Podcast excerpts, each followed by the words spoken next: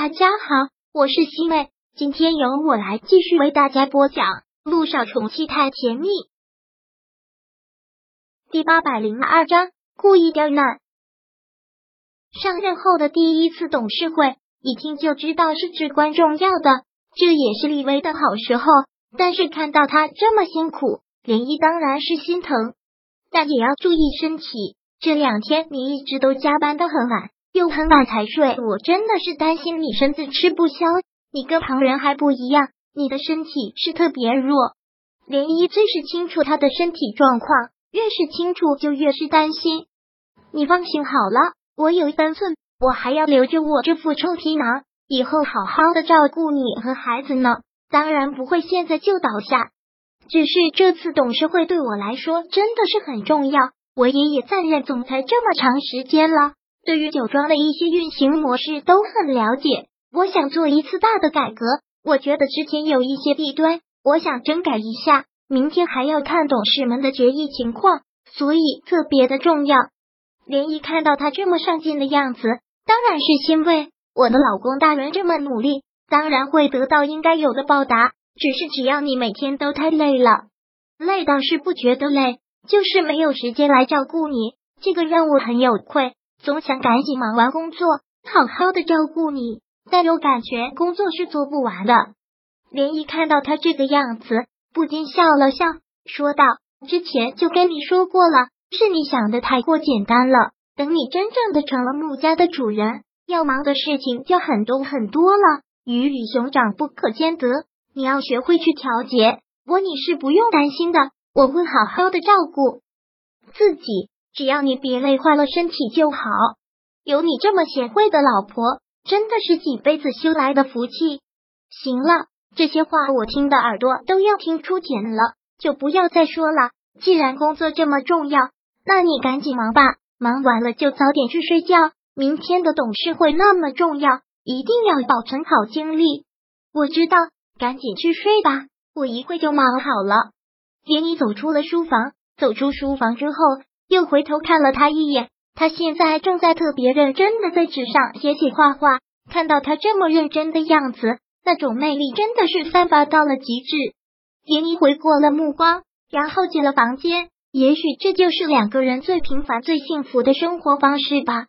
只是这个担子必须得让穆思辰改变很多，比如他之前明明是个作家，现在连一点点写作的时间都没有了。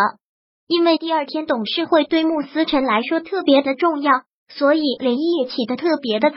穆思辰还是习惯每天早上起来给他做早餐，而连漪就给他准备好了今天需要穿的西装。因为今天的日子很特殊，所以选择西装也是特别的用心。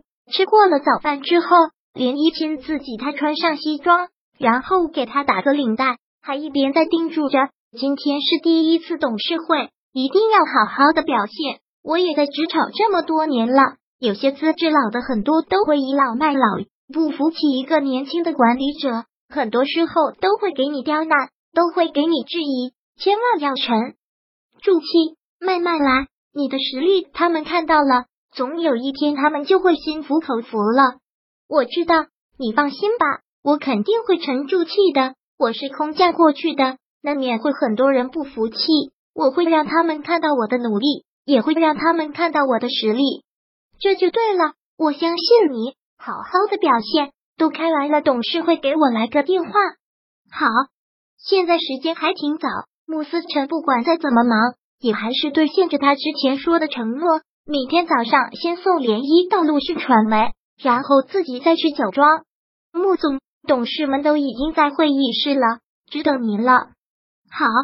慕思成应了一声，然后看了看时间，现在正好是开会的时间。他正了正自己的领带，然后推门走进了会议室。天灵酒庄的董事们都是中年偏上，都是他的长辈。老爷子还在的时候，他过来再带总裁一职，这些人对他还恭恭敬敬的。大老爷子去世之后，他真正成了天灵酒庄的总裁，这些人就跟变色龙一样。对他的态度一下子就变了，但是穆思成也理解他是不服众的，所以他只能更加的努力，让他们看到实力，他们才能心悦诚服。各位董事们好。穆思成很礼貌的这么说了一句，然后在最正中间的位置坐了下来。好了，现在我们的董事会正式开始。穆思成很自然的开始讲话。我接管天灵酒庄也有一些时日了，也多谢大家的担待和指教。这些天我翻阅了之前的一些资料，看了公司的一些规定，我觉得有一些不足的地方，我想做一个比较大的调整。调整方案我都已经列举好了，现在请大家看一下。如果有什么意见的话，随时可以提出来，我们一起交流讨论。穆斯成示意了站在他旁边的助理一下，助理将打印好的他想改革的方案一一的交到了董事们的手里。董事们过目之后，立马就有人出来反对。穆总，您还真是新官上任三把火，您这是要将之前的制度全部废除？重新制造新的运作啊！穆思成很耐心的解释道：“并不是我新官上任三把火，想刻意的表现什么。可是我到酒庄这段时间以来，觉得有些规定有些墨守成规，有些弊端，我们要与时俱进，所以才想了这个改革方案。肯定是不完善的，大家认为有不好的，可以随时提出来。你这明显就是按照自己的想法来。”另一个董事说道。我们的制度一直进行的好好的，也一直都有很大的收益，哪里就墨守成规了？我明白，之前一直运行都很稳定，但是我们要力求突破，才能争取更大的利润。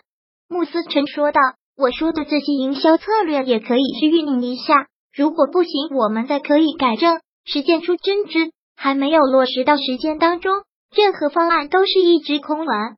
是运营一下，立马。”就有人讥笑了出来。难道穆总觉得管理公司就是小孩过家家吗？一套方案试试不行，再换一套，真是好笑。第八百零二章播讲完毕。想阅读电子书，请在微信搜索公众号“常会阅读”，回复数字四获取全文。感谢您的收听。